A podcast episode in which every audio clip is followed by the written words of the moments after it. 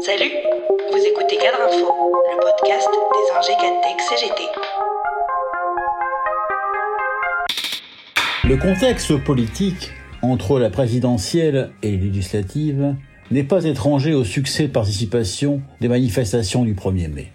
Il y avait là sans doute et avant tout la volonté de faire s'exprimer les colères et les attentes sociales qui ont été mises sous le boisseau par un second tour dont la seule finalité était d'éviter l'arrivée au pouvoir des fachos ripollinés et des diabolisés. Il y avait dans les rues et dans les slogans l'envie de se rappeler au souvenir d'un Emmanuel Macron qui s'est dit obligé par le vote des Français, mais qui n'en fera rien. Dans un contexte économique très difficile, assombri par la guerre aux marches de l'Europe, Quelques 210 000 personnes dans 250 manifestations ont rappelé leurs revendications et leur attachement aux valeurs de liberté, d'égalité, de fraternité et de solidarité entre les peuples.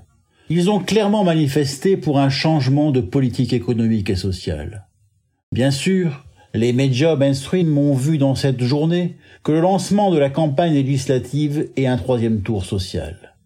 Il faut quand même avoir une mémoire de poisson rouge ou une bonne dose de mauvaise foi pour ne pas se souvenir que tout le premier quinquennat Macron a été ponctué de mobilisation sociale, y compris aussitôt lever les restrictions de l'état d'urgence sanitaire. Les syndicats n'ont pas attendu le calendrier électoral pour manifester, et ils peuvent même se féliciter d'avoir remis les urgences sociales au cœur de la campagne d'une présidentielle qui démarrait sous la seule thématique de l'islamisme, de l'insécurité, l'identité nationale et autres vieilles lunes d'extrême droite.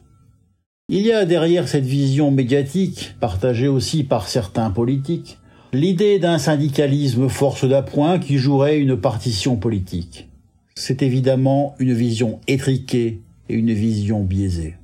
Après une présidentielle décevante pour ceux très nombreux qui voulaient sanctionner la politique néolibérale d'Emmanuel Macron et qui rejettent aussi le poison du lepénisme comme du zémourisme, il serait heureux que les prochaines échéances politiques permettent aux Français de choisir une autre politique économique, sociale, industrielle et environnementale pour avoir enfin un autre choix que le pire ou le moins pire.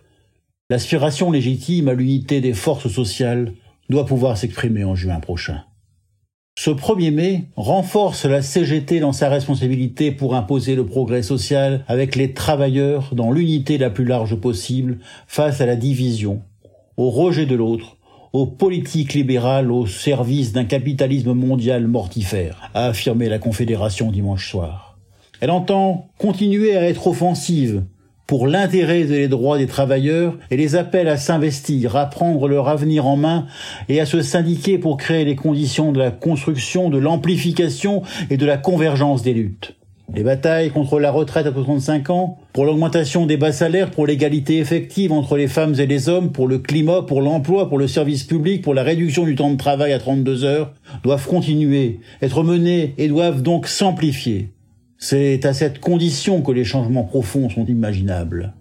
Dans ces batailles, l'organisation spécifique CGT de l'encadrement entend bien tenir toute sa place et se prépare à l'affrontement à venir sur les retraites en consacrant le 12 mai prochain les rencontres d'options à ce thème.